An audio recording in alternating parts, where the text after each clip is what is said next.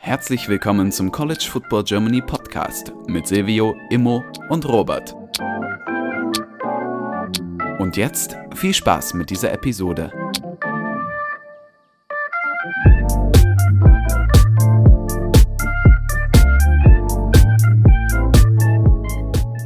Herzlich willkommen zurück beim College Football Germany Podcast. Mit dabei ist heute Immo. Moin.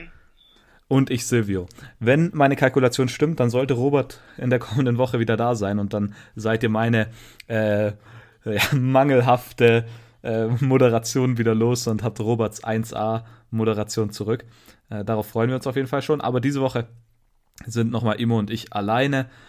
Vermutlich, wenn, wie gesagt, wenn meine Kalkulation stimmt. Und wir hatten eine ziemlich interessante College Football Woche, einige Upsets. Wir wollen es diese Woche auch wieder machen wie in den letzten Wochen, dass wir über zwei beziehungsweise drei Spiele, diese Woche über zwei Spiele ähm, sprechen wollen und dann auf die Spiele eingehen, äh, zu denen ihr Fragen gestellt habt. Und die beiden Spiele, die wir heute betrachten wollen, sind ähm, Arkansas State, äh, nee, Arkansas gegen äh, Texas A&M und Penn, äh, was war Penn State, äh, Wisconsin gegen Notre Dame. Ähm, ich glaube, wir fangen mal mit letzterem an. Wisconsin gegen Notre Dame. Immer deine Gedanken zu dem Spiel. Ja, gerne. Ich glaube, am Anfang äh, hauen wir mal direkt den, den Mertz-Hate rein. Also Graham Mertz äh, kann auf jeden Fall mal als der große Schuldige für dieses Spiel eigentlich bezeichnet werden. Ich meine, ähm, 18 von 41 Completions, 5 Turnovers verursacht, ein Fumble, 4 Interceptions. Da hat man es dann auch leicht, wenn äh, so jemand, sage ich mal, dir das Feuer gibt. Denn an sich, wenn man es mal offen also offensiv sieht, dann hat Notre Dame erst wirklich eigentlich im, im letzten Quarter aufgedreht und äh, das Spiel wäre, sage ich mal, ohne so ein schlechtes Quarterbacking von, von Wisconsin wahrscheinlich deutlich, deutlich ausgeglichener gewesen. Ähm, alleine schon von den Scores technisch, ich meine, das, das erste, erste Quarter war, sah noch, sah noch sehr eher danach aus, als wenn Wisconsin das vielleicht machen könnte mit einem Field Goal und dann ab dem zweiten Quarter, ab dem das Ganze eigentlich losging mit der, mit der Fuck-Up-Leistung, ähm, ab dann ging auch eigentlich äh, klar los, dass, dass Notre Dame das machen könnte und dann wirklich das Spiel ja, äh, hat man dann auf Wisconsin Seiten weggegeben. Also man hat es wirklich äh, weggegeben ganz am Ende und das ist echt äh, krass, denn wir hatten sehr, sehr lange eigentlich ein 10-10-Game in dem Sinne und ähm, wow, wow, wow. Also. Ja, ich sag aber mal, das Endergebnis täuscht ein bisschen. Also wenn man jetzt so den Score anschaut dann, äh, anschaut, dann denkt man sich, boah, das war ja richtig deutlich. Und einfach offensiv, sage ich mal, offensiv, äh, ja, eine richtig offensiv starke Vorstellung von Notre Dame. Aber ich glaube, wird das eher tatsächlich als ein defensives Spiel bezeichnen. Ich meine, klar, am Ende dann die zwei Pick Sixes von Cray Mertz haben dann den Score richtig noch nach oben getrieben ich habe das Over gewettet und dadurch ist das Over dann tatsächlich gekommen. Also danke ich Cray Mertz dafür, um ehrlich zu sein. Aber ja, also ich habe vor dem Spiel tatsächlich Wisconsin gepickt. Ich war irgendwie ein bisschen positiver eingestellt, was die Defense von Wisconsin anging. Und ich fand, am Anfang hat Wisconsin auch sehr, sehr stark defensiv gemacht. Die haben direkt so einen Druck auf Jake Cohn gebracht. Ich glaube, in den ersten beiden Drives hatte man immer einen Sack. Also, das war wirklich ähm, in der Hinsicht gar nicht so schlecht von der Wisconsin Defense. Aber die Offense ist dann halt wirklich das Problem. Und Graham Mertz ist ein sehr, sehr talentierter Quarterback, aber er spielt aktuell einfach nicht auf einem Level, wo er eigentlich spielen sollte. Und das ist ein riesiges Problem. Vielleicht kurz, wir kommen gleich zu Graham Mertz zurück, weil wir dazu auch eine Frage haben. Jay Cohen, der Starting Quarterback von äh, von Notre Dame, da hat man ja davor eine riesige Story draus gemacht, dass er ja der Wisconsin Starter war und von Craig Mertz, äh, Mertz ja, auf die Bank gebracht wurde. Ja, Jack Cohn hat nicht wirklich abgefahren stark gespielt, er ist dann verletzt raus und dann ähm, hat man ihn tatsächlich mit dem Third Stringer True Pine ersetzt, der es dann wirklich eigentlich sehr, sehr gut gemacht hat ähm, für das, dass man mal als Third Stringer mal reinkommt, dann, dann äh, muss man irgendwie wahrscheinlich seine Chancen nutzen und er hat das wirklich sehr, sehr gut gemacht. Ich meine, am Ende war es, glaube ich, hat er 81 Yards und 6 von 8 Passing, also das ist jetzt nicht wirklich Großes, aber er hat richtig, ich fand, als er reingekommen ist, da hat, lief die Offense von Notre Dame deutlich besser. Ich meine, Jack Cohn hatte, glaube ich, am Ende dann 15 von 29 vor 158 Yards und einen Touchdown. Aber ich fand, Drew Pine hat tatsächlich ein bisschen interessanter gespielt. Ja, zu Cray Mertz. Also, das ist ja schon so, also wie, wie ich gesagt habe, er ist sehr, sehr talentiert und das ist auch eine Sache, die werden wir nachher noch bei anderen Quarterbacks, ähm, da haben wir noch eine Frage bekommen zu anderen Quarterbacks und da werden wir das auch merken. Deshalb ist so ein bisschen die Frage, wie man damit umgehen soll. Und wir haben eine Frage zu dem Ganzen bekommen und zwar von Dennis Sikorski. Ähm, ist Wisconsin zwanghaft an Cray Mertz gebunden oder gibt es in den eigenen Reihen der Badgers jemanden, der für Mertz auf Quarterback übernehmen könnte? Und ich meine, man hat aktuell auf dem Roster, wenn man sich das, den Roster online anschaut, auf der Webseite hat man vier Quarterbacks, Cray Mertz, dann hat man Chase Wolf, einen Junior, dann hat man äh, Deacon Hill, einen Freshman und Danny Vandenboom, einen Senior. Und ich glaube, äh, wenn ich mich recht entsinne, dann hat Danny Vandenboom schon mal gestartet.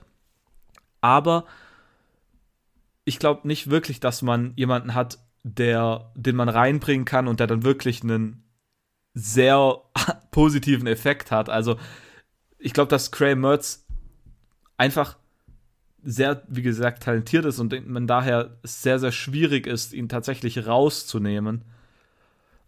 Und man deshalb wahrscheinlich mit Cray Mertz irgendwie bleiben wird und hoffen wird, dass er irgendwie die so akzeptabel spielt, dass er Punkte macht und die Offense und dann die Defense es rettet. Ich weiß nicht, ob das Sinn macht.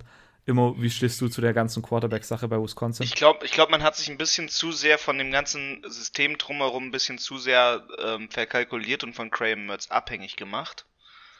Ähm, ich glaube, das, das ist ein großes Problem eigentlich, was, was bei Wisconsin herrscht. Ne? Man, man weiß, man hat, einen, man hat einen super talentierten Quarterback, aber das Problem ist immer, du kannst noch so talentiert sein, wenn du nicht ablieferst, lieferst du nicht ab und das, das wird, wird auf Dauer problematisch. Und da muss man, da muss man hinbekommen, dass, dass Cray Mertz, sag ich mal, auch dann freien Kopf hat, weil wenn du vier Interceptions machst und fünf Turnover dadurch verursachst, ähm, plus den Fumble, dann ist der Kopf auf jeden Fall nicht frei und dann ist das eine große problematische Situation, die da eigentlich herrscht und die da ähm, ja sich aufbaut. Und ähm, dementsprechend äh, frage ich mich persönlich, ob man da halt sich eventuell dann doch zu sehr von der Personalie Graham Mertz abhängig gemacht hat. Oder ob man es schaffen kann, vielleicht äh, Danny Vandenboom reinzubringen oder Chase Wolf, ähm, wo ich schnell mal geguckt habe. Der hat nämlich zum Beispiel ein bisschen Spielze Spielerfahrung und Spielzeit gesammelt. Ähm, ist auch ein Junior, ist quasi dementsprechend ja erfahrener, aber ja, ne, man macht sich da eventuell von einem Spieler abhängig und das ist äh, problematisch in der Situative ja, ein Kommentar, den ich zu dem Spiel gelesen habe, war, dass es nicht komplett Mertz seine, äh, seine Schuld ist, da die Badgers natürlich auch ein Wide Receiver Problem so ein bisschen haben, dass sie keine richtigen Waffen haben. Aber das, groß, das noch viel größere Problem ist dann halt, dass wenn die Receiver mal frei werden, dass Graham Mertz sie dann nicht treffen kann. Ich weiß nicht mehr genau, wo ich den Kommentar, ich glaube bei ESPN, äh, gelesen habe. Und das ist dann tatsächlich schon ähm, ein Problem, ja. Also da bin ich auf jeden Fall gespannt, was da in den kommenden Spielen bei Wisconsin passiert. Zu Notre Dame vielleicht. Notre Dame, die Defense hat mir sehr, sehr gefallen und das finde ich aber halt auch noch offensiv so ein bisschen das Problem aktuell. Ich meine, man steht 4-0, aber das Running Game ist auf jeden Fall immer noch ein, ein Problem für mich. Also man hatte jetzt auch ähm, also ich habe hier die Zahlen. Man hat gegen Florida State 1,86 Yards per Carry gehabt, was äh, Rushing Game angeht. Dann 3,45 Yards äh, gegen Toledo, gegen Purdue hatte man glaube nur 42 Yards auf 6, äh nee, und hatte man auch 3, glaube auch 3,45 Yards per Carry und dann gegen Wisconsin hatte man jetzt 42 Rushing Yards über 26 Carries, was 1,62 äh, Yards per Carry sind. Das ist tatsächlich ein sehr, sehr großes Problem. Auch wenn man äh, sagt, mittlerweile ist ja, wird ja anerkannt, dass das Running Game nicht ganz so wichtig ist, aber ich glaube immer noch, dass wenn halt man Jack Cohen spielt, auch noch nicht auf so einem starken Level, dass man dann vielleicht wenigstens sich auf das Running Game verlassen sollte und auch das funktioniert nicht. Und ich glaube, das könnte, ich sag mal, down the road noch so ein kleines Problem für Notre Dame werden. Immer noch irgendeinen Kommentar zu dem Spiel? Mm, in dem Sinne erstmal nicht, nein. Okay, ich habe noch eine Frage gefunden zu, der, zu Notre Dame von cfb.germany. Notre Dame 4-0, was sagt das aus? Äh, ja, wir haben, wie gerade gesagt, Notre Dame sieht ziemlich gut aus, aber ich glaube persönlich, dass das Run-Game eventuell äh, im späteren Teil der Saison vielleicht noch ein Problem sein könnte, wenn ja, wenn die Off äh, wenn die äh, Quarterback-Situation nicht wirklich sehr, sehr gut wird. Also äh, das wäre aktuell so mein Gedanke dazu. Immo, hast du noch einen Kommentar dazu? Mm -mm. Nope. Nope, nope, nope. Okay. Dann gehen wir strikt weiter zu Arkansas gegen Texas A&M und da gab es einen Upset. Ähm, und da fange ich einfach mal an. Würde ich einfach mal kurz übernehmen. Die Razorbacks schlagen äh, die Aggies mit 20 zu 10 im äh, Cherries World, äh, hier im Stadion von den Cowboys. Wirklich, die Razorbacks Defense hat das sehr, sehr gut gemacht und hat, man wusste, die Texas AM Offense ist das große Problem von Texas AM. Und die Razorbacks haben, zumindest habe ich das so interpretiert, das entdeckt oder äh, natürlich gewusst wie jeder andere und deshalb besonders dort Druck gemacht. Und Zach Calzada wurde, glaube dreimal gesackt und endlos, endlos einfach nur unter Pressure gebracht. Also die, die, die Razorbacks Defense hatte am Ende 9 Tackles for Loss und 8 Pressures, aber selbst wenn es nicht ein offizieller Pressure war, war Zach Calzada die ganze Zeit irgendwie unter Druck. Aggies Offense hatte nur 272 Yards. Das ist natürlich schon mal äh, ein, ein starker Wert, sie so tief zu halten. Dann hat man offensiv bei Arkansas auch noch, ja, das eigentlich ganz solide gemacht. KJ Jefferson hatte einen sehr, sehr groß, einen sehr, sehr langen äh, Pass auf äh, Traylon Burks, der in meinem Fantasy-Football-Team ist, aber auf der Bank saß. Der hatte 167 Receiving Yards, inklusive von einem 85-Yard-Touchdown. Das, das habe ich mir ein bisschen geärgert, muss ich ehrlich sagen. Äh, KJ Jefferson wurde dann aber jedoch rausgenommen. Ich glaube, er war, war verletzt und am, am Knie. Und man hat dann Malik Hornsby reingebracht, der Backup. Müsste, glaube ich, noch ein Fresh True Freshman oder ein Redshirt Freshman sein.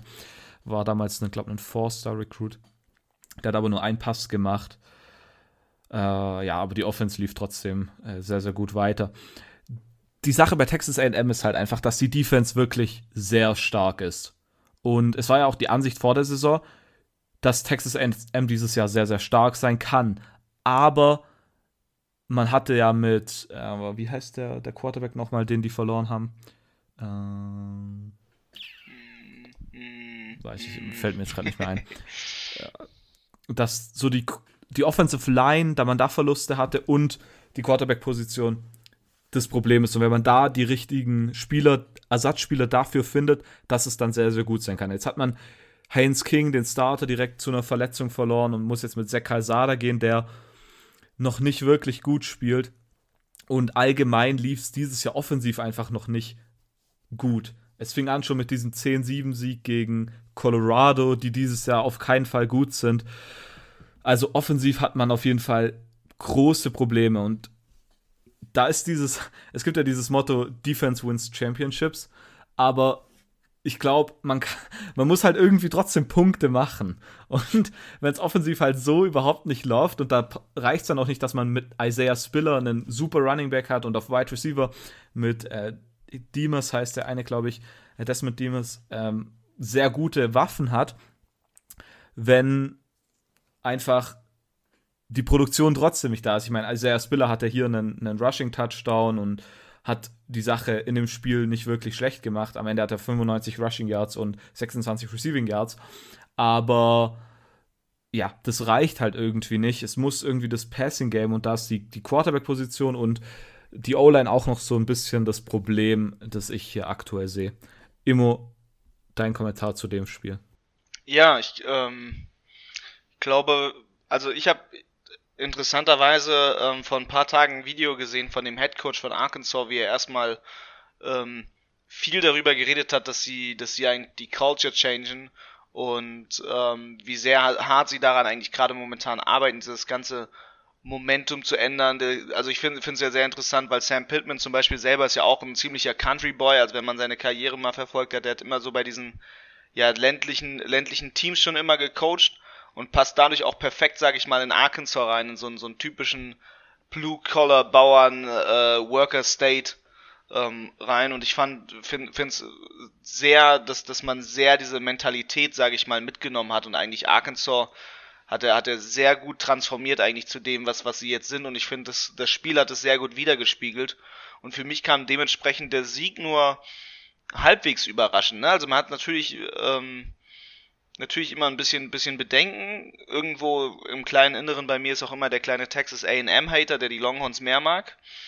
Ähm, und dann, dann dementsprechend kam so das ganze Arkansas-Ding und ich glaube wirklich, wirklich, was bei denen auffällt, ist halt wirklich dieses, dieses Blue-Collar-Mentality, dieses Don't give up, zieh dein Ding durch, arbeite die ganze Zeit und dann holt man so ein Spiel und ähm, bei Texas A&M ist wie gesagt, wie, wie du schon vor allem gesagt hast, halt dieser Struggle da, dass man, dass man bestimmte Key, Key Positions einfach ersetzen muss und nicht ersetzen konnte auch teilweise oder nicht, nicht richtig ersetzt hat und dann natürlich die Quarterback-Situation, das ist immer sehr, sehr schaden für ein Team, wenn halt eigentlich so der Key Player eigentlich deines Offensystems rausgeht, weil im Football ist es dann doch ähm, nach wie vor sehr wichtig, dass man, dass man quasi eigentlich seinen, seinen Starting Quarterback, um den man auch das System ja baut, dann ähm, verliert. Ja, auf jeden Fall. Übrigens, Kellen Mond war der Quarterback. Ähm, der Name war mir wieder entfallen. Ich finde Arkansas, ja, Culture Change hast du angesprochen. Sam Pittman hat es letztes Jahr schon ziemlich gut gemacht. Ich meine, ich glaube, Arkansas letztes Jahr dann irgendwie, hatte nicht wirklich einen überragenden Rekord, aber man hat wirklich gemerkt, dass da was vorangeht. Und man sieht es auch in den Recruits, die er reinbringt. Sam Pittman war als sehr guter Recruit und eigentlich einer der besten O-Line-Coaches im College Football bekannt, war ein bisschen als O-Line-Coach, aber ein untypisches Hire als äh, Head Coach direkt vom O-Line-Coach. Aber wirklich, der hat es perfekt gemacht und wenn man die Spieler hört, die, wie die darüber reden, dann ist das wirklich sehr, sehr gut und da hat Arkansas wirklich eine 1A-Wahl gemacht mit dem Head Coach und es sieht wirklich aus, als wäre Arkansas auf dem richtigen Weg. Ich meine, jetzt sind sie in den Top 10, glaube ich. Ich meine, das sind Jahre her, seitdem Arkansas mal in den Top 10 war.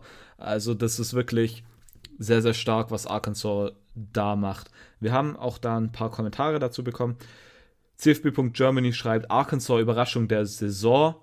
Da würde ich tatsächlich wahrscheinlich mitgehen, aber wir haben auch eine Frage, die ungefähr in die gleiche Richtung geht. Und zwar von und der, der Instagram-Handle oder ich weiß, oder Twitter-Handle, ich glaube Twitter war es, Handle ist Sireu Galot. ich weiß nicht, ob das richtig ausspricht. Sorry, falls äh, Sir Eugalot, ich weiß es nicht. Sorry, falls ich den äh, Namen falsch ausgesprochen habe. Ähm, die Frage ist, welches Team ist für euch die positivste und welches Team die negativste Überraschung?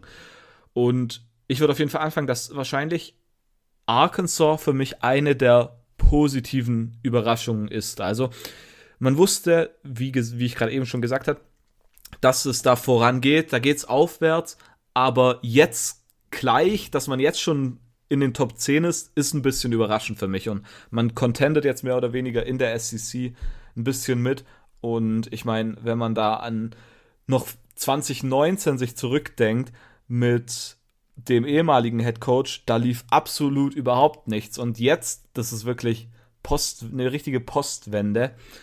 Also auf jeden Fall Arkansas für mich die Überraschung der Saison dieses Jahr. Immer, welches Team ist die positive Überraschung für dich dieses Jahr? Ja, auf jeden Fall auch in dem Sinne Arkansas, weil man hat wirklich da ähm, von dem ja wirklich schlechten Record der letzten Jahre eigentlich wirklich so ein ja so, so einen Schritt nach vorne gemacht und natürlich, äh, also so ein bisschen äh, Michigan, weil sie mich dieses Jahr bisher nicht dauern lassen, so wie letztes Jahr schon.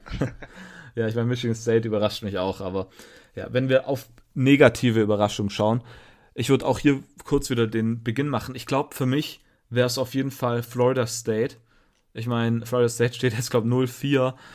Aber dann sind es besonders Clemson, die jetzt nach ihrer Upset-Niederlage gegen NC State mehr oder weniger daran sind, aus den Top 25 rauszufliegen, was unglaublich ist. Und ich meine, mit zwei Niederlagen packen die es jetzt auf keinen Fall mehr in die Playoffs. Und die SEC, ACC ist jetzt irgendwie ein bisschen offen. Dazu haben wir nachher auch noch eine Frage. Deshalb wahrscheinlich für mich Clemson, Florida State, Äh, das wären für mich so die großen negativen Überraschungen. Negative Überraschungen für dich immer. Also Clemson auf jeden Fall meine, meine negative Überraschung schlechthin. Vor allem jetzt nach dieser NC State-Niederlage, das gegen Georgia, das hätte man noch verkraften können, das hätte man noch, ja, da, da hätte man sich noch rausreden können vor allem. Aber ähm, jetzt gegen NC State so ein, so ein Upset quasi rausholen, vor allem NC State hat, hat das, glaube ich, wirklich niemand gefühlt zugetraut, vor allem das Team ist unranked gewesen. Ähm, hat auch, hat auch selber ja nicht mal, nicht mal jetzt irgendwie krass oder so geballt bisher sonst, ne? Also die haben gegen Mississippi State verloren. Ähm, dem, dementsprechend da sehr, ja, sehr kurios, ähm, sehr disappointing. Da natürlich Florida State, weiß ich nicht, ob das wirklich so, also ich, ich habe es schon kommen sehen bei Florida State irgendwo auf der einen Seite. Dementsprechend konnte ich da nicht so, bin ich nicht so enttäuscht. Aber man ist natürlich trotzdem grundlegend enttäuscht, sage ich einfach mal, von diesem Team. Weil, ja, weil, weil das ist so schade. Das ist, das ist für mich momentan so ein bisschen wie der HSV im Fußball.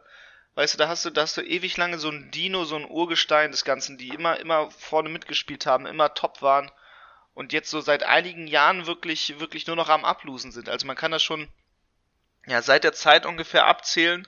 Jetzt ganz, ganz blöd, aber so, also man hat ja also viele, ich, also ich gehe mal davon aus, dass sehr viele in Deutschland damals noch Florida State verfolgt haben, als Björn Werner da gespielt hat. Und das ging so zwei, drei Jahre, nachdem er gedraftet wurde, merkte man so, okay, der absteigende Ast ging eigentlich los. Also es ging so vor, ja, gefühlt schon fünf Jahren eigentlich, fing das so an, auf einmal ähm, das Florida State immer weiter. Und jetzt sind sie halt mega am Ablosen einfach. Und äh, ist tough. Ist tough, tough, tough. Und übrigens, ich wollte mhm. eine Sache noch schnell einwerfen. Äh, positiv überrascht, Rutgers.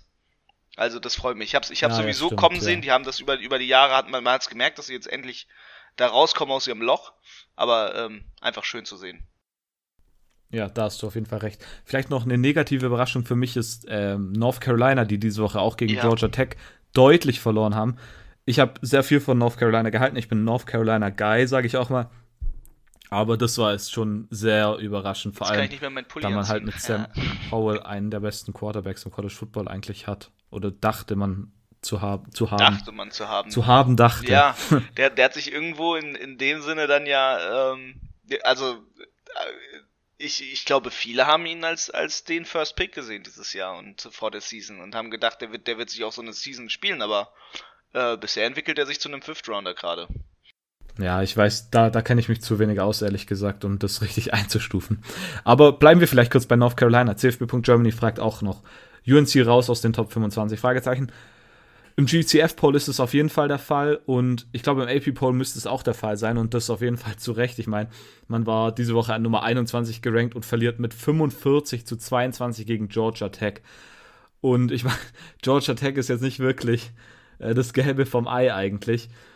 Und ja, also das war wirklich ein sehr, sehr übles Spiel. Ähm, Sam Howell hatte am Ende dann keine Interception, aber war trotzdem nur 25 von 39. Jemand, der sehr, sehr gut gespielt hat, war Quarterback von Georgia Tech, Jeff Sims. Ich weiß, dass Robert ziemlich viel von dem hält. Äh, Jordan Yates müsste gestartet haben, aber Jeff Sims ist dann wieder reingekommen und hat ein unglaubliches Spiel gemacht. Also er war am Ende 10 von 13 Passing für 112 Yards und ein Touchdown und im Run-Game hatte er 10 Carries für 128 Yards und 3 Touchdowns. Also wirklich, die, die North Carolina Defense wusste einfach überhaupt nicht, wie sie damit umgehen sollen, mit diesem Running Quarterback, der auch werfen kann. Also das war wirklich unglaublich stark. Und Georgia Tech hatte so blaue Unis an mit dem goldenen Helm, die sahen auch noch richtig, richtig nice aus. Äh, das war wirklich eine sehr, sehr starke Performance von ähm, von äh, Georgia Tech.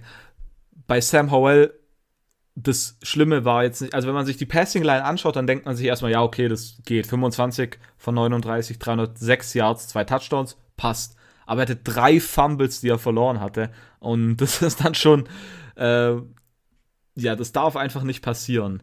Und ich glaube, dass ich weiß jetzt nicht richtig, wo North Carolina steht. Ich denke immer noch, dass North Carolina kein komplett schlechtes Team ist, aber man hat einfach so viele Fehler gemacht. Man hatte, ich glaube, sieben Penalties. Einer davon hat sogar einen Field Goal, das man hatte, noch weggemacht. Dann hatte man nur 63 Rushing Yards und man hatte die, die Statistik habe ich bei ESPN gelesen, 13 Tackles behind the line of scrimmage abgegeben, was natürlich ähm, ziemlich viel negative Yards bedeutet. Also das war wirklich nicht gut. Bei Georgia Tech, Immo, ich weiß, du, Geoff Collins, das ist so ein Guy von dir, ähm, der Georgia Tech Head Coach, wenn ich mich recht entsinne, der war ja davor bei Temple, oder? Ähm, ja, der scheint auf jeden Fall bei Georgia Tech was, ja, ich sag mal, zu erreichen. Ich meine, sie haben letzte Woche nur 14 zu 8 gegen ähm, Clemson verloren und ihre erste Niederlage war gegen Northern äh, Illinois, gegen die auch Michigan gespielt hat, glaube ich.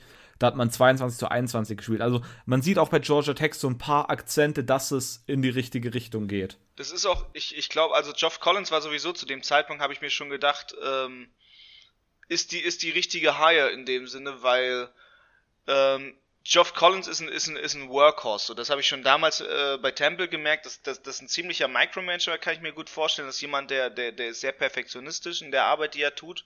Der arbeitet sehr viel und der arbeitet sehr hart und dementsprechend ist das ein Typ, äh, der, der da was nach vorne gebracht hat. Und natürlich, man muss, man muss natürlich auch einfach ganz fies sagen, äh, ich glaube, gefühlt viele Coaches hätten bei Georgia Tech einfach, wenn sie einfach nur das System ändern, äh, das Team voranbringen können. Und äh, genau das passiert auch, weil es ist eigentlich eine Universität mit so viel Potenzial. Dieser Staat allein hat äh, ein enormes Wachstum. Die Stadt Atlanta hat ein absolut verrücktes Wachstum. Die haben den wichtigsten Flughafen in den USA eigentlich, was so den ganzen Inlandtransit angeht. Äh, dementsprechend, wenn, wenn, wenn man da nichts draus gemacht hätte, also das, das wäre schon traurig gewesen. Und äh, Gott sei Dank haben sie da was umgesetzt. Ja, sehe ich auch so. Bleiben wir kurz in der ACC, aber gehen von der Coastal in die Atlantic Division. Da haben wir eine Frage von Marvin-K68 zur Atlantic Division der ACC. Bahnt sich eine Überraschung an? Wer hat die besten Chancen auf Platz 1? Ich gehe einfach mal kurz das aktuelle Standing in der ACC Atlantic durch. Wir haben an Nummer 1 aktuell Wake Forest mit einem Overall-Record von 4-0 und einem Conference-Record von 2-0. Und dann haben wir Louisville und NC State mit jeweils einem Record von 3-1 und 1-0 in der Conference. Und dann haben wir erst Clemson, die jetzt eben in der Conference 1-1 stehen. Boston College und Syracuse äh, stehen 4-0 bzw. 3-1, aber haben noch kein einziges Conference-Game gehabt. Und Florida State hat äh, natürlich vier Niederlagen und kein Sieg und zwei Conference-Niederlagen. Ich glaube, also Wake Forest überrascht mich dieses Jahr auch noch, äh, um das anzuhängen, an, an die vorherige Frage. Wake Forest spielt dieses Jahr sehr gut. Clemson. Letzte Woche habe ich noch gesagt, ich glaube wirklich, dass Clemson einfach mal einen Antrieb bekommen muss und dann läuft's wieder. Aber mittlerweile bin ich richtig negativ eingestellt, was, was Clemson angeht. Boston College hat letzte Woche gegen, ähm, gegen Missouri gewonnen. Die gefallen mir gut. Also ich glaube, dass es dieses Jahr, wenn es eine Möglichkeit gibt, dass Clemson in der Atlantic abgelöst wird, dann ist es dieses Jahr auf jeden Fall. Und dann wahrscheinlich irgendwie Wake Forest oder Boston College, könnte ich mir aktuell gut vorstellen. Immer ist, geht die Dominanz von Clemson dieses Jahr zu Ende in der Atlantic. Es scheint zumindest sehr danach auszusehen. Es scheint zumindest sehr danach auszusehen. Ja, auf jeden Fall. Also in dem Sinne, ja. Ähm, mal schauen, ob es wirklich so werden wird. Also ich bin sehr, sehr gespannt drauf. Mhm. Ob die Dominanz. Es wäre dann auf jeden Fall eine riesige Überraschung. Es, es wäre eine riesen Überraschung, aber es zeichnet sich danach ab. Ja. Okay, dann bleiben wir gerade kurz mal bei Clemson noch. Wir haben eine Frage von cfb.germany nochmal. Frage in der Community, ich glaube, Fra Frage aus der Community: Clemson the next Texas? Fragezeichen. Interessant. Äh, ja, immer wird Clemson das nächste Texas. Kommt natürlich darauf an, wie man Texas aktuell definiert. Hm, wird Clemson das nächste Texas? Ich glaube ja. aber eigentlich, dass Clemson noch immer.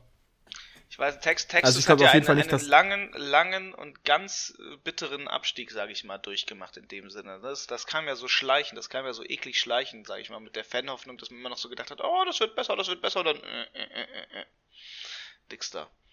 Ja, okay, dann könnte das natürlich der Start von dem Abgang von Clemson ja. sein, aber ich weiß wirklich nicht, ob ich so weit gehen würde. Ich glaube, Clemson hat einfach zu viel Talent. Aber vielleicht, um kurz noch über das Clemson NC State Spiel was zu sagen. Äh, Clemson verliert in Double Overtime gegen NC State mit 27 zu 21. Man hatte äh, James Skalski Will Shipley, der Running Back, der wirklich bisher sehr, sehr gut gespielt hat, und Brian Preasy, der einer der besten Defensive Tackles im College Football. Ähm, hatte man nicht, aber das war wirklich ähm, nicht, nicht gut. Und es ist einfach immer noch die Offensivprobleme. Also, das Passing-Game lief nicht wirklich gut und dann im Run-Game hatte man, glaube ich, gerade mal 50 Rushing Yards oder so. Also, ja. Und auf der Gegenseite hatte Devin Leary irgendwie, glaube vier Touchdowns und keine Interception. Also, da hat, das war wirklich eine sehr verdiente Niederlage, finde ich. Die Frage natürlich, die sich jetzt bei Clemson stellt, ist vor allem auch, was die Personalie um DJ Uyangalele angeht. Der, dazu haben wir in den letzten Wochen schon Fragen bekommen. Diese Woche von 1 Herr Brummer, Zeitverein Rattler und Uyangalele Benching. Zu Oklahoma kommen wir gleich noch kurz. Und ich, ich würde die Sache zuerst kommentieren. Und zwar hat Julian Barschwars, der hat einen Kommentar rausgehauen und das bezieht sich jetzt auf Rattler und Uyangalele. Und das ist auch so eine Sache wie ein bisschen mit Graham Mertz, aber noch höher. Also, die beiden sind einfach unglaublich talentiert und ich glaube, du kannst dieses Talent nicht einfach so schnell wegwerfen. Ich meine, bei, vielleicht ist es bei Oklahoma noch ein größeres Problem als bei, als bei Clemson, weil man damit Caleb Williams einen wirklich sehr, sehr starken, hochkarätigen Backup hat. Ich glaube, bei Clemson ist das nicht richtig der Fall aber dafür ist Rattler ein Quarterback, der deutlich erfahrener ist und der schon gezeigt hat, wie gut er sein kann. Deshalb würde ich aktuell Uyangalele nicht benchen, weil er einfach zu talentiert ist und ich glaube, er braucht es einfach. Und ich meine, die Saison ist jetzt mehr oder weniger sowieso vorbei. Man kommt auf keinen Fall in die Playoffs und daher weiß ich nicht, wenn man glaubt wirklich, dass Uyangalele der die Future ist, sage ich mal, die Zukunft der Clemson Offense, dann muss man, glaube ich, jetzt halt einfach dieses, diese schwierige Zeit durchhalten und dann auf, auf eine, keine Ahnung, wie man das sagt, auf besseres Wetter hoffen. Immer sollte man DJ Uyangalele benchen. Das ist eine echt schwere Frage. Sollte man ihn benchen, sollte man ihn nicht benchen? Huh. Ich mag ihn eigentlich. Ich, ich, ich finde, der, der ist echt super.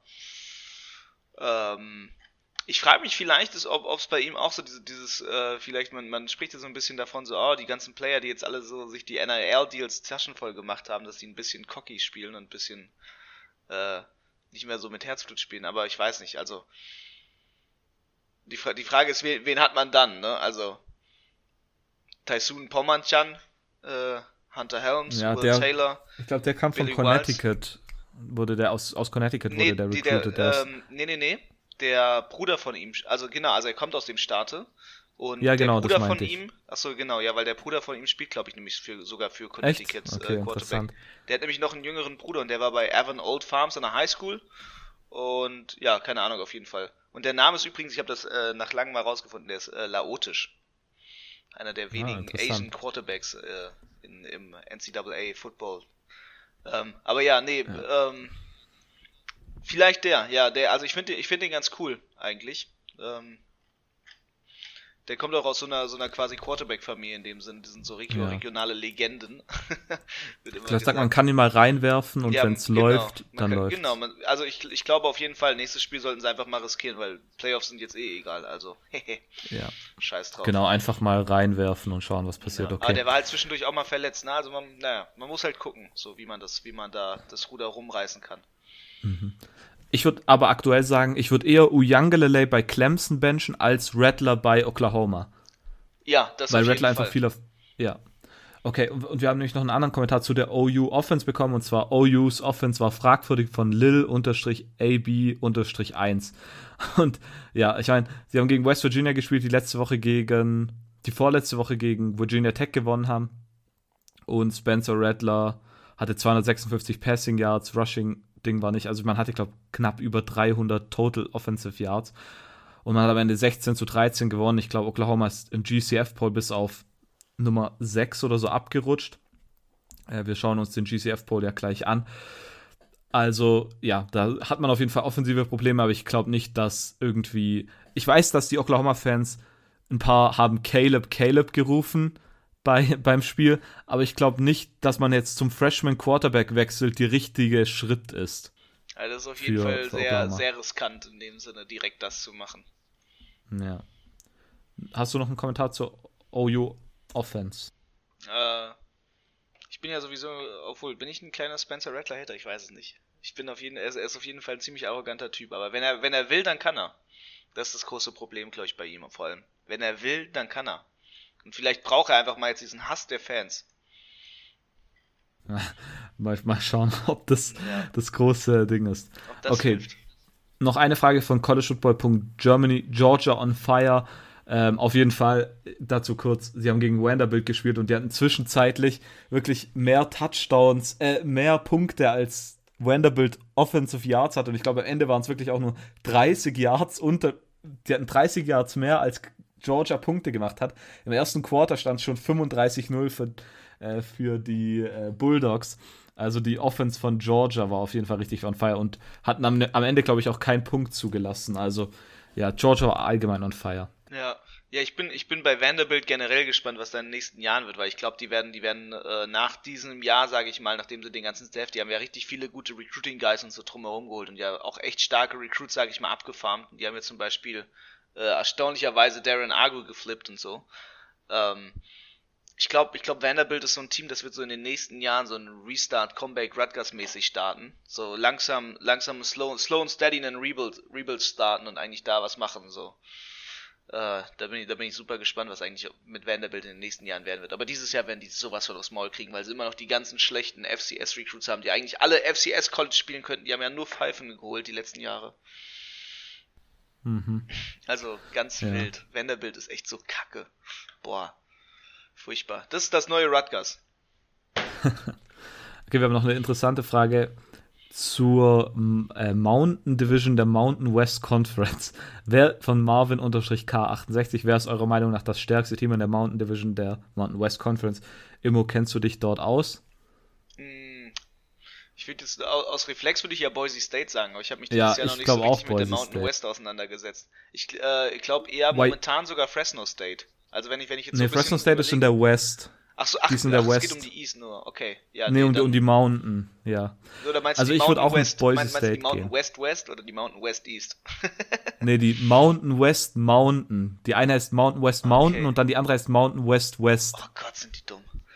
Die haben nicht East, warum West, sondern? Mountain und ja, West. Oh Gott. Ja, weil die einen Aber ich würde auch mit Boise Bergen State gehen.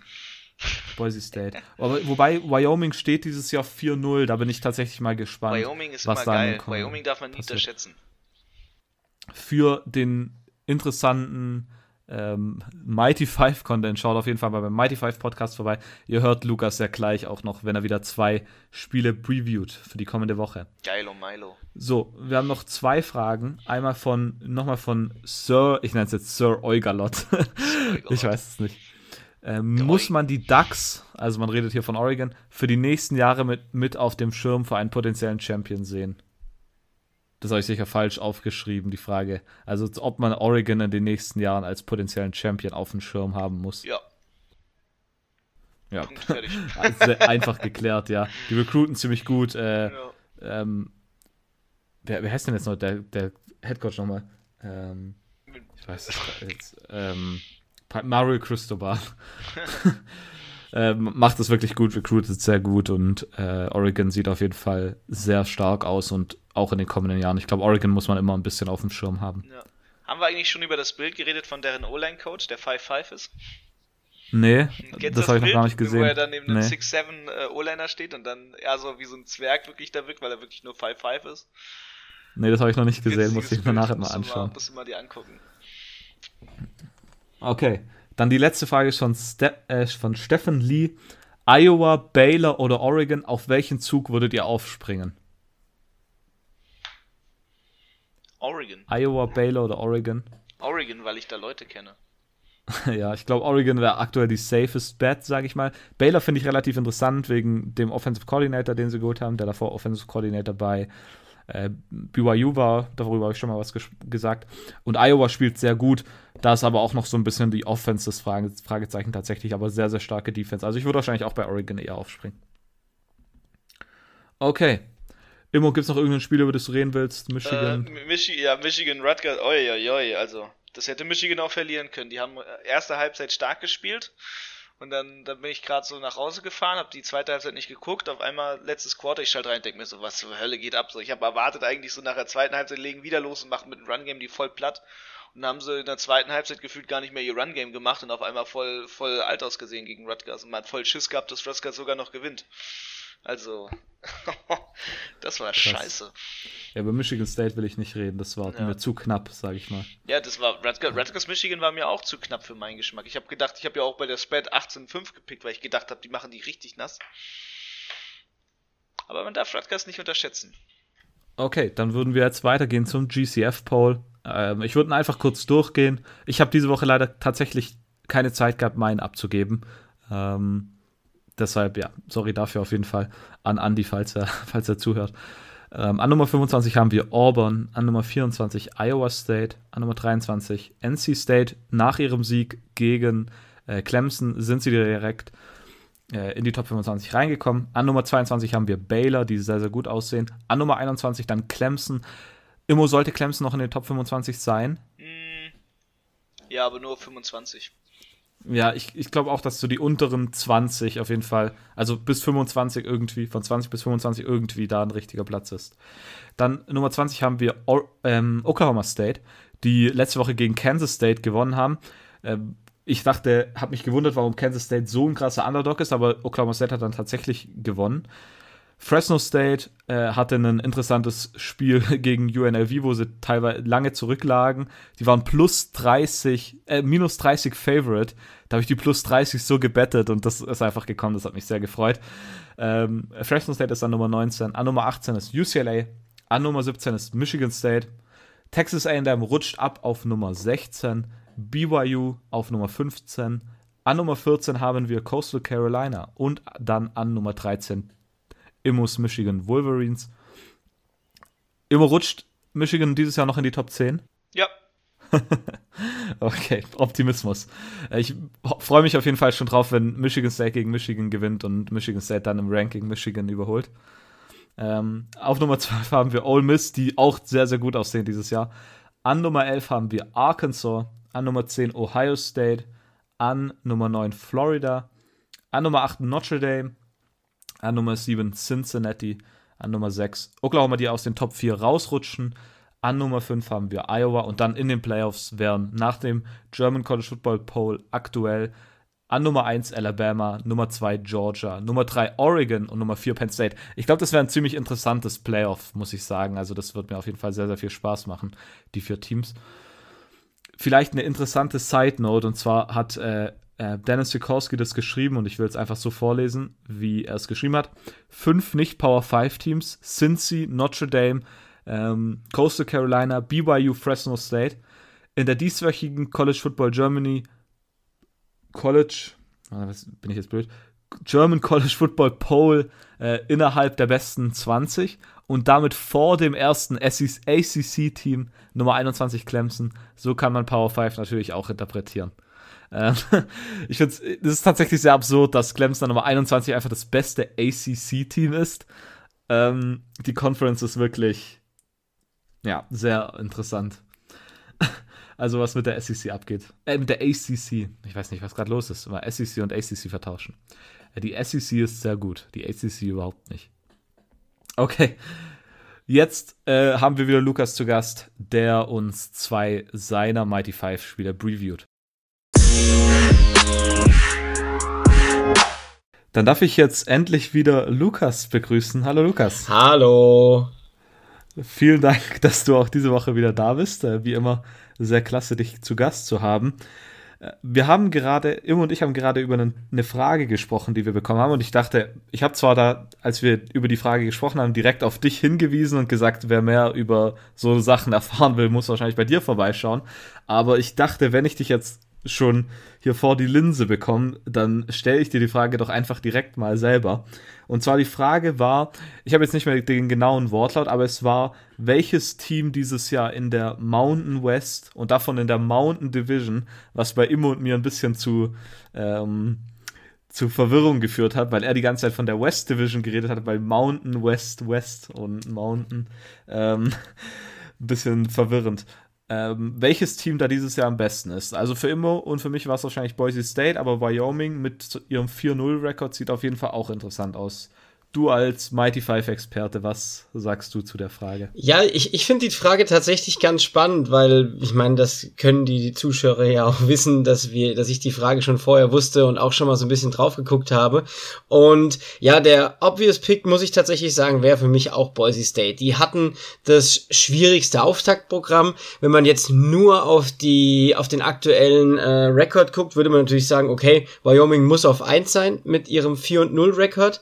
Aber ja, Boise hatte halt mit UCF einen starken äh, Gegner in Woche 1. Man hatte ähm, dann auch noch in Woche 3 Oklahoma State, also auch ein großes Big 12 Team äh, und man hat letzte Woche das Topspiel gewonnen gegen Utah State. Utah State stand zu diesem Zeitpunkt noch mit 3 und 0 ungeschlagen da und die hat man auch relativ souverän besiegt. Wyoming steht 4 und 0 da. Das, ähm, ja, du hast schon gesagt, das muss man einfach beachten. Die hatten jetzt nicht die schweren Gegner, haben sich gerade im ersten Spiel gegen ein FCS-Team noch relativ schwer getan. Und ja, ich würde noch so ein bisschen Air Force reinwerfen. Die stehen auch 3 und 1. Die haben zwar auch schon einen Loss in der Conference, aber die Army bzw. die Military Teams sind nie zu unterschätzen. Air Force ist, glaube ich, dieses Jahr eines der stärksten von diesen Teams und könnte hier auch noch vorne mitspielen, aber äh, so gerne ich mit diesem 4 und 0 Wyoming gehe, muss ich einfach mit dem Talent was Boise State hat gehen. Ähm, Wyoming hat einfach die leichteren Gegner gehabt bisher. Ähm, und Boise hat jetzt schon diesen einen Sieg gegen Utah State. Und deswegen bin ich da tatsächlich bei Boise. Und du hast es gerade so schön gesagt, es geht nur um die Mountain Division. Ich hätte es fast noch schwerer gefunden, wenn wir jetzt auch noch über die über die beiden Divisionen gesprochen hätten, weil dann wäre äh, der Jake Hayner Hype Train trotzdem noch for real gewesen. Man hat zwar verloren, aber ich glaube, das ist in diesem Jahr der stärkste Quarterback in der Mountain West, was bisher so ähm, zu, zu sehen war. Und da wären die noch in der Verlosung gewesen. Aber Stand heute sage ich Boise gegen Fresno gehe im Championship Game um die Mountain West. Hört sich auf jeden Fall sehr vernünftig an. Vielen Dank für, dein, äh, ja, für deinen Einblick in die Sache und auf jeden Fall vielen Dank an den Fragesteller äh, für die Frage. Und ich meine, wir müssen nicht noch die West auch noch betrachten, wenn die Frage so spezifisch war.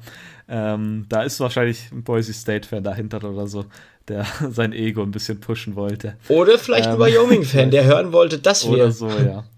Oder so. Ja, gut, äh, dann blicken wir jetzt auf zwei Spiele in der kommenden Woche und wenn ich es richtig ähm, jetzt mir notiert habe, dann haben wir es direkt mit dem ersten Spiel ein richtiges Knüllerspiel, ein Top 10 Matchup. Ja. Äh, um welches Spiel geht's? Ja, Top 10 Matchup mit Mighty Five Beteiligung lässt meistens nur ein Team wirklich zu in den letzten zwei, drei Jahren und das sind die Cincinnati Bearcats, die Nummer 8 im AP Poll, ich hoffe, ich vertue mich jetzt gerade nicht, gegen die Nummer 9, die Notre Dame Fighting Irish und ja, ey, sind wir mal ehrlich, ich hab Bock. Äh, ist am Samstag um 20.30 Uhr und ja, das wird ein klasse Spiel. Wir haben jetzt bei, äh, bei Cincinnati letzte Woche, den, äh, vorletzte Woche, die hatten ja letzte Woche spielfrei, also ähm, wer sich wundert, warum ich gleich davon spreche, dass die einen 3-0-Rekord haben und Notre Dame einen 4-0-Rekord. Man hatte vor zwei Wochen das Spiel gegen die Indiana Hoosiers. Äh, Immo hat so schön gesagt in der Folge, ähm, dass das das Spiel war, wo man erst 14 zu 0 zurücklag und dann zurückgekommen ist. Und ich glaube, das war wichtig, für Boise, weil jetzt kommt einfach ein ganz, ganz starkes Team.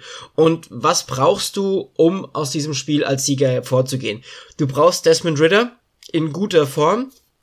Ich finde ihn noch nicht ganz so gut wie im letzten Jahr. Letztes Jahr fand ich ihn ein bisschen elektris elektrisierender, aber er ist absolut solide. Auch gegen Indiana hat er gut gespielt.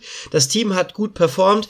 Ähm, wer natürlich dieses Jahr sein Breakout hat, aber da wusste man es ja eigentlich schon so ein bisschen, ist der ehemalige Alabama Running Back Jerome Ford, der dieses Jahr zum klaren Leadback in dieser äh, in dieser Offense geworden ist. Der hat schon in seinen drei Spielen ähm, ja bei 50 Attempts 300 Yards gemacht. Also ordentlich was auf die äh, auf den Boden gebracht, dazu noch sechs Touchdowns. Ich denke, das wird zusammen mit Desmond Ritter der große Faktor, das Laufspiel der der äh, Cincinnati Bearcats und auch die Wide Receiver machen dieses Jahr im ganzen Team Spaß. Also ich glaube, hier können wir auch noch ein bisschen was erwarten. Aber man trifft natürlich auch auf eine Defense von Notre Dame, die bisher auch ziemlich, ziemlich stark gespielt hat. Also das ist eine, eine wirklich gute Defense. Die hat den ein oder anderen, ja, wie will ich es jetzt sagen, ähm, zukünftigen NFL-Spieler in seiner äh, Defense, unter anderem Kyle Hamilton. Ich glaube, alle, die euch zuhören, kennen den schon, beziehungsweise haben den Namen bestimmt schon mal gehört. Wenn nicht, hören sie ihn jetzt. Das ist einer der ja, weiteren Safety, Linebacker, Hybrid-Spieler, die von Notre Dame kommen. Also Jeremiah Wusuko-Mora, der dieses Jahr zu den uh, Browns gegangen ist, glaube ich. Der ist ja ziemlich gedroppt ja. im Draft.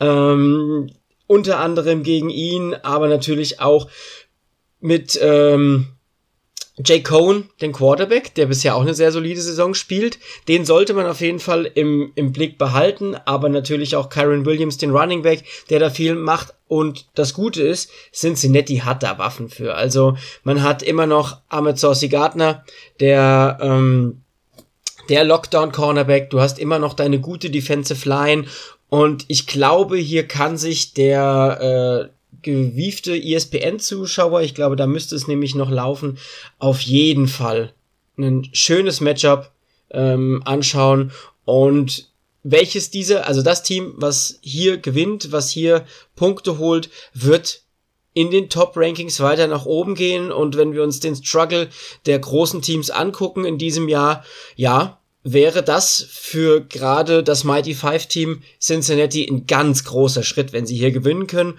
Und danach hast du nicht mehr viel im Spielplan, das jetzt so hart ist und dann muss man sie definitiv auf der äh, Watchlist haben für die Playoffs. Wie weit denkst du, könnten sie hochrutschen? Und äh, ich meine, wenn sie in die Playoffs kommen wollen, dann müssen sie gewinnen. Ich glaube, sie sind sogar aktuell an Nummer 7 gerankt. Ähm, ein Sieg gegen Nummer 9 Notre Dame wäre das ein ich, warte, ich formuliere die Frage mal um. Wie muss der Sieg aussehen, damit es das College Football Playoff Komitee überzeugt? Ich meine, es wird ziemlich schwierig sein, als Group of Five Team, als Mighty Five Team irgendwie in die Playoffs zu kommen. Aber da braucht man den Sieg auf jeden Fall. Ich meine, sie müssen auf jeden Fall undefeated gehen. Muss, müssen sie Notre Dame, ich meine, sie spielen ja auch auswärts, das ist auch noch was, was man beachten muss. Müssen sie sie richtig aus dem Stadion fegen oder reicht hier einfach ein normales, normaler Sieg in Anführungszeichen.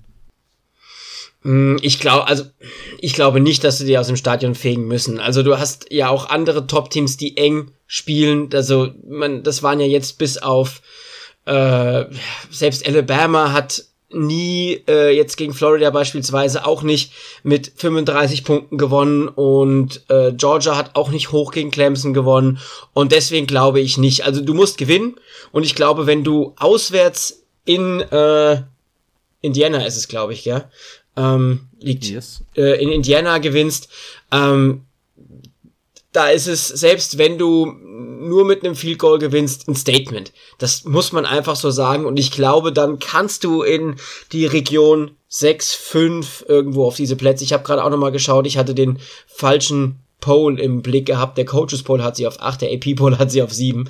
Äh, ich denke, dann kannst du auf 6 oder 5 hochrutschen. Und das fände ich auch nur gerechtfertigt. Okay, und ich meine, man muss auch sagen, von den Top-Teams dieses Jahr, ich meine, Clemson, Busted, die, die Chancen könnten, glaub, dieses Jahr am besten sein, wenn Cincinnati wirklich mal in die Playoffs kommen will. Ähm, Im und ich, wir werden das Spiel nachher noch picken. Lukas, was sagst du? Kann Cincinnati das hier schaffen? Ja. Ja, also okay. ohne Wenn und Aber sage ich tatsächlich, ich glaube, ähm, dieses Jahr ist Cincinnati for real in the Playoffs. Okay, sehr nice. Da, da bin ich auf jeden Fall sehr gespannt. Und dann haben wir noch ein zweites Spiel und zwar um 1 Uhr und das müsste UAB und Liberty sein. Ja, ich habe mir gedacht, wir machen mal einen kleinen Ausflug in die ähm, äh, in die Conference USA mit den UAB Blazers. Das eine Team und die Liberty Flames, ja, wer, ich glaube, Yannick und Julian hört, weiß, dass die große Malik Willis-Fans sind. Und ich finde es ja auch ein ganz spannender Quarterback. Und hier haben wir ein Top-Duell. Also beide Teams stehen 3 und 1. Die UAB Blazers sind damit auch Nummer 1 in der äh, Conference USA. Waren sowieso auch vor der Saison schon ja, Favorit da drauf. Du hast bei den UAB Blazers mit Dylan Hopkins und Tyler Johnston III zwei Quarterbacks, die schon Einsätze bekommen haben und die auch schon gespielt haben. Dylan Hopkins ist der davon, der mehr gespielt hat, hat aktuell, ja, das finde ich eine ziemlich krasse Statistik, knapp 75 Prozent seiner Bälle angebracht, 501 Yards, 7 Touchdowns, 1 Interceptions. Also hier ist auf jeden Fall ähm, ja, viel am Start. Dazu war UAB ja letztes Jahr, glaube ich, auch schon relativ gut und auch dieses Jahr wieder zwei Running Backs über 200 Yards in diesen vier Spielen, die sie jetzt hatten. Ähm, Dwayne McBride und Jer Jermaine, Jermaine Brown Jr. Ja, jeweils 221, 279 Yards. Also brutale Truppe. Mm, und selbst im Running Game hast du zwei Spieler, auf die musst du aufpassen, mit Garrett Prince, den Tight End, und mit Trey Shropshire, ähm, dem äh, Wide Receiver. Das sind die Spieler, die die großen Anspielstationen sind. Die haben combined schon knapp 500 Yards und 8 Touchdowns. Ich denke, die pff, sind nicht schlecht.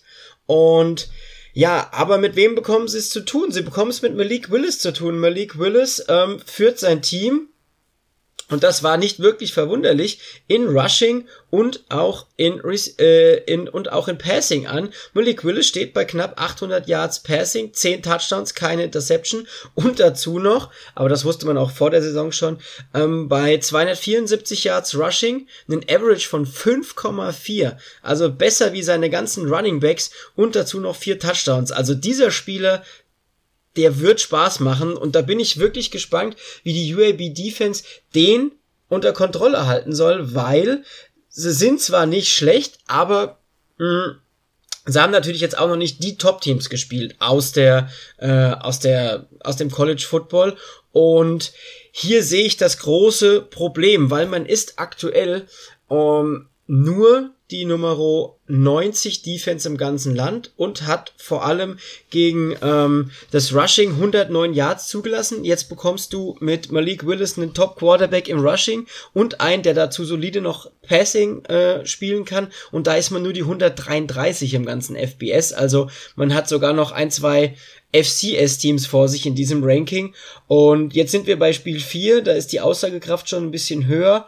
Und ja, ich glaube, das wird ein punktereiches Spiel mit zwei spannenden Offenses und mit äh, Defenses, die ihre liebe Mühe haben würden, werden. Und da können wir ziemlich gespannt sein. Und ja, behaltet mir Malik Willis für den kommenden Draft im Auge. Und ja, ich freue mich drauf. Wie würdest du, siehst du hier aktuell einen Favoriten in dem Spiel?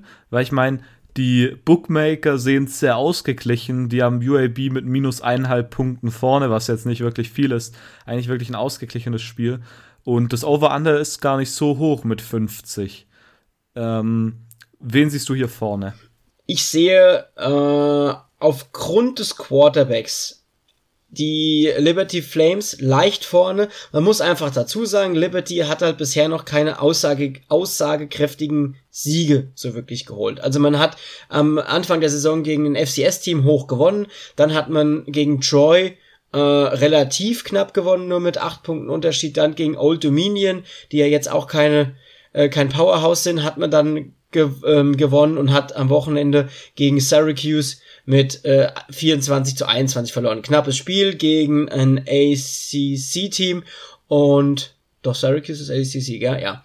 Äh, gegen mhm, ein ACC-Team.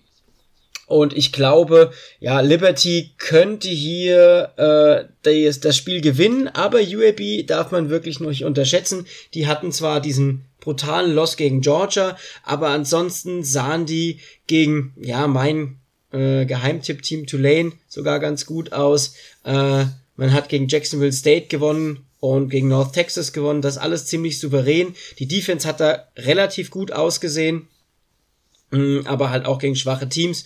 Und jetzt muss man dann einfach schauen. Aber ich glaube, Liberty gewinnt das knapp. Okay, sehr interessant. Dann vielen Dank, Lukas, äh, für die beiden Previews ich meine, die letzten Wochen haben deine Spiele nie, wirklich fast nie enttäuscht. Also da, ja, es lohnt sich auf jeden Fall, sich die Spiele anzuschauen. Dann vielen Dank. Alle Links zu Lukas findet ihr wie immer unten in der Beschreibung. Ich sag's jetzt, ich lasse ihn jetzt nicht mehr sagen, wo man ihn findet. Ich glaube, es geht ihm langsam auf die Nerven. Ähm, also alle Links gut. von Lukas findet ihr unten und wir machen jetzt weiter mit dem Picken.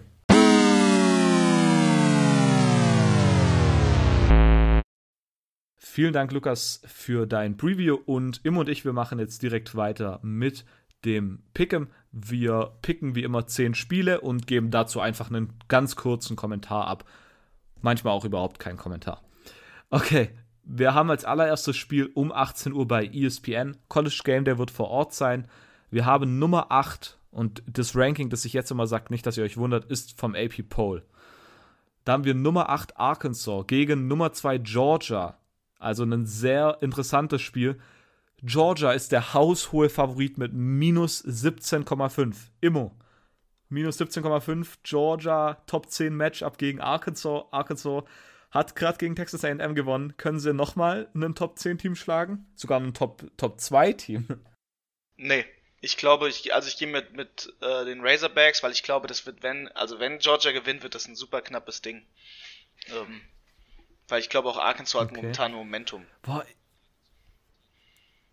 ja, ich meine, 17,5 hört sich aber halt schon auch wirklich riesig an. Also ähm, irgendwie. Ich gehe tatsächlich mit Georgia. Ich halte dieses Jahr ziemlich viel von Georgia. Aber minus 17,5 ist schon eine Hausnummer, sage ich mal. Ist schon ein dickes Risiko, auf jeden Fall. Im zweiten Spiel haben wir, und da, das, ja, ist, das wundert mich tatsächlich, ähm, haben wir Michigan, Nummer 14 Michigan gegen Wisconsin. Wisconsin nach der Niederlage, gerade eben mit fast 30 Punkten verloren, sind der Favorit aktuell gegen Michigan. Ja, da pennt ESPN. Immo. Das sind alles Michigan-Hater. Äh, also ich nehme natürlich 1, Michigan 1 plus 1,5. Also. Ja, da muss sogar ich mit Michigan gehen, plus 1,5. Das ist einfach, also. das ist einfach picking-technisch auch alleine schon ja. wahrscheinlicher. Okay, als nächstes haben wir zwei ACC-Teams, die dieses Jahr ziemlich gut spielen. Wir haben Louisville Cardinals, die 3-1 stehen, at Nummer 24 Wake Forest, die 4-0 stehen. Wake Forest ist minus 6,5, also ein bisschen weniger als ein, also ein Touchdown. Ähm, ein Touchdown Favorit und ein Extra Immo. Point. Ich glaube Wake Forest. oder Wake Forest. Da bin ich bei dir. Ich gehe auch mit Wake Forest. Die sehen dieses Jahr sehr gut aus und wirklich ähm, machen die, die Sache sehr, sehr gut. Dann haben wir einen Knüller-Matchup um 20.30 Uhr auf NBC. Nummer 7 Cincinnati gegen Nummer 9 Notre Dame. Cincinnati ist minus 2,5 Punkte Favorit. Immo, kann Notre Dame nochmal gewinnen oder gewinnt Cincy tatsächlich und schießt sich auf jeden Fall in Richtung Playoffs? Ich glaube, Notre Dame macht das. Ich glaube tatsächlich auch, dass Notre Dame es machen wird, aber ich will, dass Cincinnati gewinnt, deshalb pick ich mal Cincinnati. Minus 2,5, das wäre auf jeden Fall sehr, sehr nice es soll die kommende Woche an guten Matchups nicht mangeln. Wir haben nämlich gleich noch einen Knüller-Matchup mit Nummer 12 Ole Miss gegen Nummer 1 Alabama. Ole Miss ist minus, äh, Alabama ist minus 14,5 Favorit. Immo kann Ole Miss und Lane Kiffin die Alabama Crimson Tide, Tide schlagen und von der Nummer 1 runterholen. Also ich glaube, Lane Kiffin kann ganz gut äh, Nick Saban ärgern und ihn, ihn wirklich wütend machen, aber äh, ich glaube nicht, dass er das auf dem Spielfeld machen können, tun wird. also gehst du mit dem minus 14,5 für Alabama? Ich gehe mit Alabama, genau. Okay, ich, ich glaube, was war, war das nicht so eine absurde Statistik, dass noch nie ein Assistant Coach von Nick Saban gegen ihn gewonnen hat? Oh, das kenne ich noch gar nicht, das wäre wild, ja. Ich glaube irgendwie so. Oder das dass der Rekord von Nick Saban da absurd hoch ist. Nick Saban ist Goat und ein Kindheitsfreund von Belichick. Ja, wild. Ich pick mal den Upset hier. Also ich glaube, dass Alabama gewinnt, aber ich glaube, dass es knapper wird. Und ich gehe mit plus 14,5 All Miss und ich glaube, das wird ein richtiges High-Scoring-Game. Dann haben wir um, auch um 21.30 Uhr Nummer 11 Ohio State gegen Rutgers. Ohio State ist minus 15,5 Punkte Favorit. Ich gehe mal direkt mit Ohio State. Ich glaube, die werden Rutgers aus dem Stadion fegen. Ich gehe mit Rutgers, weil fick OSU. Oh. Dann haben wir. Ich habe einfach Bock. Ich gönne okay. einfach Rutgers. Und um 21.30 Uhr haben wir auch noch Oregon, die ja Nummer 3 sind, gegen Stanford. Oregon ist minus 7,5 Punkte Favorit. I believe that we will win. Um, Oregon. Okay, ich meine, Stanford spielt dieses Jahr ganz interessant. Sie hatten dieses gute Spiel gegen, ähm, gegen USC natürlich und dann gegen Vanderbilt. Aber ich glaube, Oregon macht das und minus 7,5 hört sich machbar an. So, um 21.30 Uhr haben wir tatsächlich ein interessantes Spiel in der äh, Big 12. Nummer 6 Oklahoma gegen Kansas State. Oklahoma ist minus 10,5 Punkte Favorit. Kansas State hat letzte Woche gegen Oklahoma State verloren, nachdem sie sehr, sehr gut in die Saison gestartet sind. Und Oklahoma hatte, wie wir gerade eben besprochen haben, offensive Probleme. Immo, wie geht das Spiel aus? Ich glaube, Oklahoma wird so richtig brennen mhm. und so richtig äh, ja, den Arsch versohlen wollen, den ja. Kansas State. das kann ich mir auch vorstellen. Ja, also, ja, ich, glaub, ich gehe ja, das aber auch. Spencer Rattler hat locker Oklahoma. so richtig Feuer jetzt gefangen, weil er halt kritisiert wurde. So, das, also ja, wünsche ich mir zumindest, dass er, dass das ihn so richtig antreiben wird. Dass er okay. so richtig mad ist. Ja.